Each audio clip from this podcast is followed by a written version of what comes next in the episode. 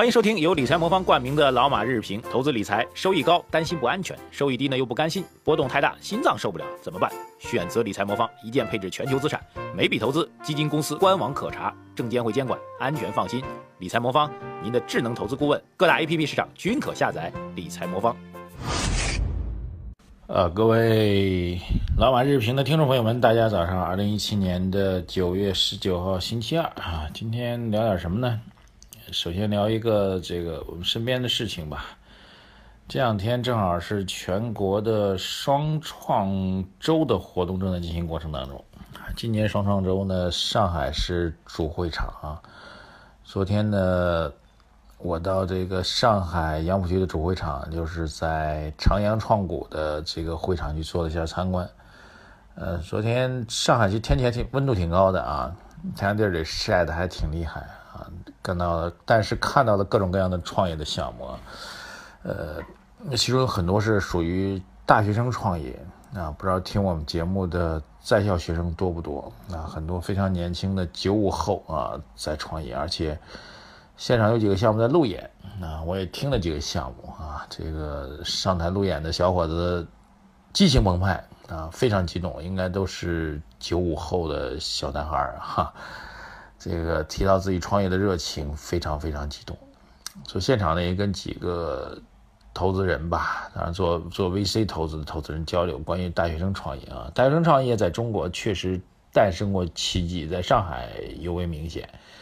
呃，最为典型的案例就是饿了么的创始人张旭豪啊，在交大，他应该在交大读研究生的时候休学创业，应该是上海。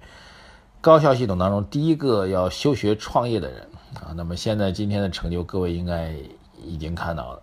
所以正是在他的激励之下吧，哈，在上海当然非常有意思，因为比如交大和复旦是天然的竞争关系，像北京的北大和清华一样，对。所以交大出了一个张旭豪，好像搞得复旦压力比较大，哈哈，开玩笑啊。然后年轻人都在创业，聊下来怎么样呢？我觉得大学生创业。非常有价值啊！这个有几个特点。第一个特点就是大学生创业往往选择自己身边的是，比如昨天看到的项目，它就是围绕这个很多大学生晚上不睡觉，玩游戏玩到一两点，然后早上起来去上课起不来，没有时间去吃早饭，然后开发出来一款针对生活不规律的大学生的早餐服务的项目。这个当然，现场导师有质疑啊，说你这样的项目是不是价值观扭曲？我们应该鼓励这帮孩子们早点睡觉啊，不要嗯一两点钟睡，然后早上不吃早饭啊。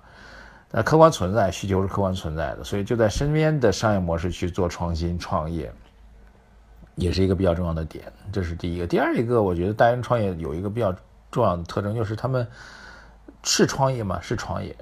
啊，但是创新吗？创新可能会有一点不足啊。就就像我当年在读大学的时候，呃，不瞒各位说，也做过一些小买卖。哈哈，比如我们那时候最流行的是复读机，刚刚开始流行复读机啊。跟我年龄差不多听众应该还有印象，当年的电视当中很多年都一直在讲各种各样的复读机，嗯，那时候非常流行。据说复读机可以提高你的英语水平嘛，啊，所以我自己在读大学的时候也和同学一起。卖过复读机，呃，小有盈利吧。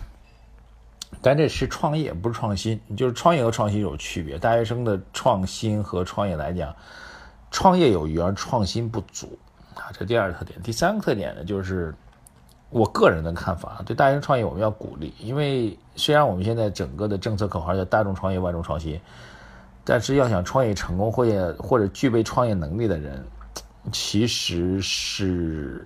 与众不同的人，对他首先有极强的赚钱的欲望，第二个能承受巨大的压力，第三个还要有管理、协调、沟通的能力。这样三方面能力聚在一起，才能够有创业成功的可能。绝大多数人不具备，或者说不同时具备这三个要素，特别是承压能力，很多人是不行的。比如我本人，哈哈，这个常年容易发口腔溃疡，这就是承压能力不足的一个表现。对，所以大学生创业，我们虽然鼓励啊，但是大众创业应该从谁来抓起呢？从娃娃来抓起，对不对？那么大学生先去创一下试一下，如果创业失败了，证明你不是一个合格的创业者，呃，这个，那你最好就是老老实实、踏踏实实去打工，也挺好啊，也做一个职业发展也挺好。其实这个世界未必真的每个人都要去创业。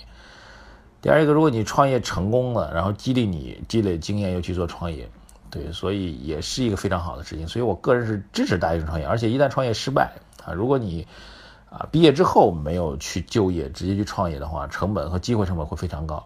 那大学读大学期间相当于兼职创业，一旦失败了，成本也不高啊，家里可能投个十万块钱啊，就可以去做一点点小的投入了。那么即便损失了也不会特别大啊。如果你去毕业之后再去创业，那个机会成本就会非常高了，对吧？所以我个人对大学生创业是比较支持的，那也是对大众创业、万众创新的一个小小的一个感悟吧，跟大家做一点点分享。好，今天消息面上。几个报道吧。今天其实特别重要的消息，数据上的内容不是特别多啊。昨天晚上、昨天下午有，昨天白天有一个，就是关于房价的数据。我们在昨天晚评当中已经讲过了，今天就不重复了。大家有兴趣可以去听一下我们晚评的内容。然后今天主要讲几个内容吧。第一个内容是《经济参考报》发的文章，标题叫做《我国的金融体系具备避开灰犀牛的有利条件》啊，完全可以避开灰犀牛，维护金融市场稳定。那么几个理由：第一个需要做好金融和实体之间的配合；第二个需要把握好金融监管的平衡，既堵后门也开正门；第三一个需要根据形势变化及时调整风险、金融风险的防控的一个重点。同样是金融方面，正中证报的内容表示，对于未来一段时间整个货币政策放松不应该抱有太强的幻想啊！这是我昨天提到的两大争议之一：货币政策到底要不要松？还有一个是中证报的报道，他说呢。据接近证监会的人士透露呢，证监部门未来将会重点打击事关市场风险防范、市场和舆情关注的热点，影响市场改革发展和构成重大欺诈的典型案例。几个事放一起吧，两点结论，宏观方面的判断给大家。总体来讲，监管部门并没有放松宏观经济去维护这个宏观指数增长的一个冲动，原因其实很简单。就是今年一二季度六点九的增长速度，让全年的经济增长已经没有什么担心的了。即便三四季度让它有点自由落体式的下滑，啊，房地产政策不去松动的话，经济增速在六点七以上是没有问题。预计全年是在六点八，对，所以没有什么太大的放松的空间。这就意味着整个今年下半年在宏观数据方面依然是偏收紧的。而且是以防范风险为主要诉求的，这些诉求是同样的一个指向，就是下半年不大会有直接刺激经济的财政政策和货币政策出台。对这个，对于整个的宏观环境来说是相对偏紧的一个环境。而证监部门这个表达，其实我倒想到最近市场盘面当中两个比较热的话题。第一个热的话题就是某家券商号称被京京东金融在谈并购啊，虽然这条消息第一时间被否认了，但是据说具体继续在大涨。还有一个就是不知道是董大姐还是董大姐的格力，啊，是董大姐本人还是格力，号称要进入到一汽夏利去把这个壳收下来。一汽夏利现在提到夏利，大家都都已经觉得很 low 了啊，这确实是这个品牌一个非常大的一个宿命。当大家已经把这个品牌定位为一个很 low 的一个概念的情况下，你再想去翻身就很难了。而且历史上给了你翻身的机会啊，当年这个。一线城市也有啊，二三线城市几万块钱、五万块钱左右买一辆夏利，就做一个纯代步车，还是开得过去。但现在已经不可能了，对。所以在这时期当中，这个董大姐要实现自己的造车梦啊，当然这条消息被否认了。呃，这两条消息我想讲的就是。这是不是就是证监部门所提到的要关注防范市场风险、舆情关注的热点？这显然是舆情关注的热点，而且对市场盘面已经造成巨大的影响和冲击了。会不会成为严打的一个方向？对于市场当中人为的或者有意或者无意的这种造谣的行为，直接影响股价的行为，是不是应该做一个严管呢？就这两个案例会成为监管部门考量监管部门所谓监管思路的一个重要的方向。好的，今天的结论给大家讲一下啊。总的来说，货币政策、财政政策偏收紧，嗯，不会再有刺激性的措施。啊，对于近期市场的一些舆论热点，我们认为监管的手段会及时跟进的。啊，对于市场盘面来说，短期从技术组合来讲方向不明，但是从大的宏观环境来讲，已经没有太多机会了。好的，谢谢各位。感谢收听，关注我们的微信公众号“财经网红办”，点击我们的文章，好不好？除了听音频之外，点击我们的文章留言、点赞、转发，拜谢各位，谢谢大家，再见。